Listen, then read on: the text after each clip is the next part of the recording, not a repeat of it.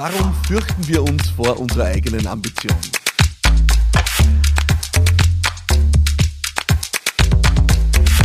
Machen uns große Ziele so viel Angst? Warum fürchten wir uns vor der eigenen Ambition? Warum äh, ja, wollen wir immer wieder mal in die sattsame Zufriedenheit kippen, äh, wie die Made im Speck uns wälzen im Erreichten, damit wir uns irgendwann einmal besser fühlen oder, ich weiß nicht, wohliger fühlen oder der Druck nachlässt? Also, was ist dieses Spannungsfeld zwischen Ambition und Zufriedenheit? Und ist es wirklich erstrebenswert, ähm, ja, rundum satt gefressen zufrieden zu sein? Oder äh, ist es richtig, immer wieder nach Neuem zu streben? Äh, oder gibt es irgendwo diesen Mittelweg?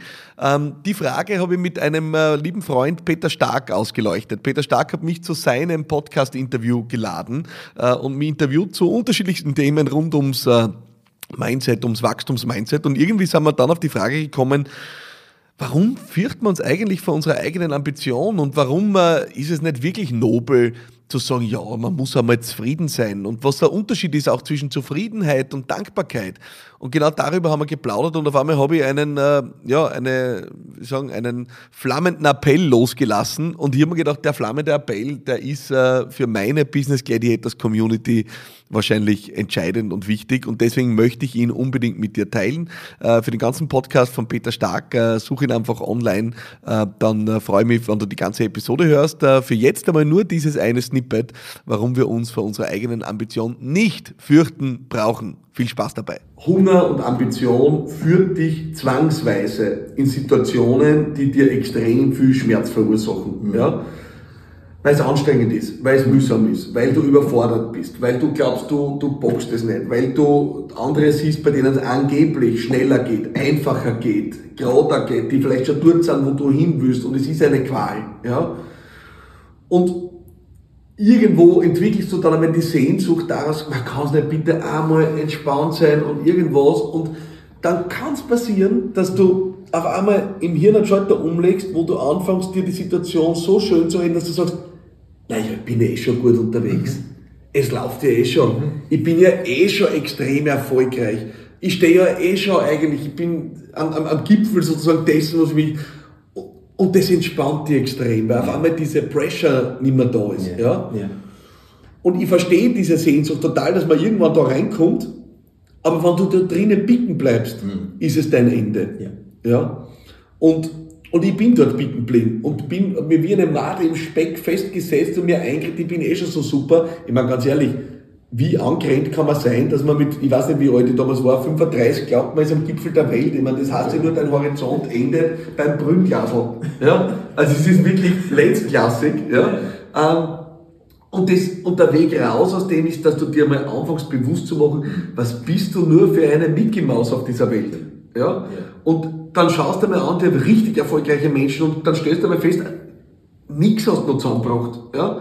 Du krabbelst umeinander auf irgendeinem Niveau und glaubst, du bist der König der Welt oder die Königin der Welt und die Wahrheit ist, ja, du hast schon was gemacht ein bisschen, aber im Vergleich zu dem, was du machen könntest, genau, ja, zu dem, was dein Potenzial ist, ja, genau. ist es nichts.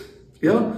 Und, und dann, dann kommst du wieder in diesen Hunger. Und da musst du natürlich aufpassen, dass es nicht destruktiv wird. Ja, dass du nicht sagst, na, was bin ich für ein Idiot, was bin ich für ein Schwachmatiker, nichts habe ich noch zusammengebracht.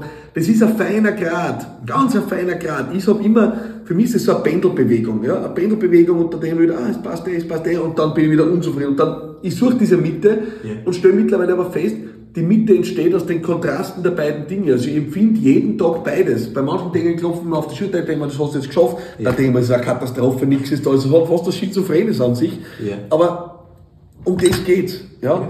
Niste dich nicht ein in der Bequemlichkeit. Und wenn du jetzt sagst, nein, man muss aber schon mal zufrieden sein, ja, eh super. Ja? Sei dankbar, fühl dich wohl. Aber hör doch nicht auf, weiter an dir zu arbeiten und weiter dein Potenzial zu verfolgen, um zu schauen, was kannst du in dem Leben beitragen und bewirken. Die Leute glauben immer, das hat was Undankbares, wenn du nicht zufrieden bist.